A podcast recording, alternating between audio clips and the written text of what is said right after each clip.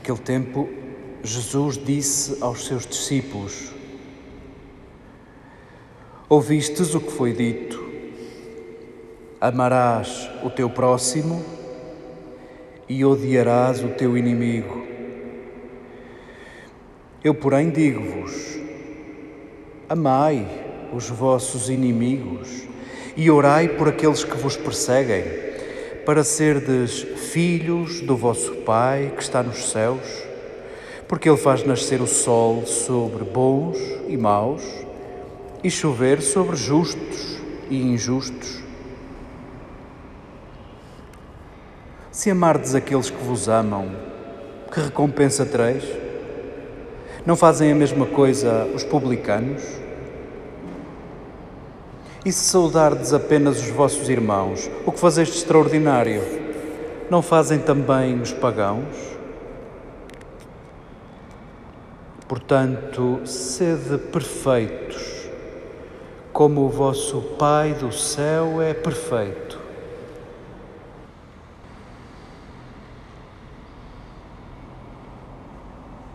Queridas irmãs, queridos irmãos, queridos amigos, é com estes textos que fazemos Páscoa no dia de hoje. São estes textos capazes de nos converter, são estes textos que não nos vão deixar na mesma e por isso vimos aqui. Sede perfeitos como o vosso Pai é perfeito. A palavra que lá está, talvez difícil de traduzir, sede completos, sede realizados. Traduz uma ideia de futuro e traduz uma ideia de completude.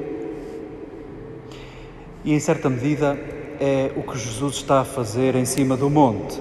Estamos no capítulo 5 de Mateus e os capítulos 5, 6 e 7 são esse grande discurso de Jesus em cima do monte, cheio de piscares de olho de Mateus ao monte da primeira aliança, ao Sinai, cheio de piscares de olho à lei, cheios de piscares de olho a Moisés e a Jesus como o novo Moisés, não aquele que vem legislar, mas esse que vem dar sabor à lei, que nos liberta do cumprimento e nos apresenta um caminho de escolher ser dom, de ampliar, de ampliar-se e sim, faz todo sentido isto de ser realizados, ser completos, como o vosso Pai é realizado e completo. Ele que te ama a ti e ao teu inimigo. Ama-te a ti e aqueles a quem tu não és capaz de amar, sim, Ele é completo. Reconhece tu a tua incompletude, a tua parcialidade. Reconhece que te é difícil saíres dos teus critérios e das tuas medidas e das tuas visões sempre parciais. Reconhece apenas. Jesus apresenta-se como um rabi estranho. Jesus é continuidades e descontinuidades, mas sim, apresenta-se disruptivo neste discurso, porque está a dirigir-se a judeus. E o judaísmo é coisa de sangue, passa de pais para filhos, não se apanha o comboio a meio, não é eu quero ser judeu. A religião judaica transmite-se por via de nascimento. E em certa medida, Jesus começa já isso que mais tarde vai concretizar muito explicitamente, dizendo que não seguir a Deus não é coisa de família, não é coisa de sangue. Cumprir a lei não é uma coisa entre iguais. E em certa medida, esta interpretação da lei de Jesus, para nós mais ou menos conhecida, para judeus inédita, porventura escandalosa, ousada pelo menos, Jesus oferece-te uma interpretação capaz de te libertar, de te ampliar da tua religiãozinha, da tua religiãozinha, essa coisa de iguais. É capaz de te libertar da tua culturazinha, essa de iguais. É capaz de te libertar das tuas redezinhas, de gente igual a ti. Acolhamos este texto capaz de nos libertar verdadeiramente. Sim, os judeus conheciam um modelo de justiça segundo o qual se aplicava uma vingança ilimitada até saciar a justiça à tua medida. E essa justiça foi superada pela lei de talião, olho por olho e dente por dente uma justiça onde a vingança é limitada. Os judeus conheciam a regra de prata: não faças a ninguém o que não queres que te façam a ti. E os discípulos de Jesus vão ser familiares à regra de ouro: faz aos outros o que queres que te façam a ti.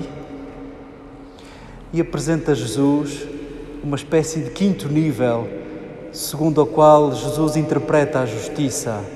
Isso de um alargar de medidas. Ama os teus inimigos. Ama aqueles que Deus ama. Sim, é tão difícil para ti como é para mim. É quase tão impossível para ti como é impossível para mim. Mas esta palavra vai direitinha à tua inteligência e à tua consciência e sabemos bem o poder desta palavra, tão penetrante como uma faca de dois gumes. Possa ela penetrar-nos até à medula, possa ela transformar-nos.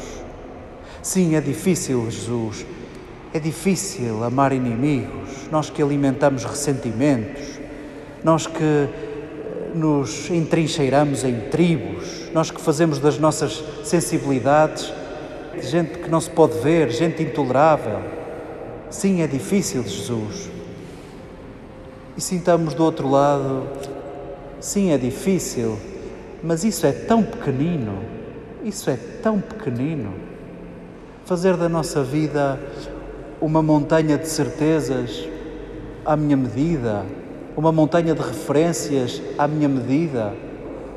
Fazer de, dos meus atos um conjunto de medidas ao meu conforto, à medida das minhas certezas é muito pequenino.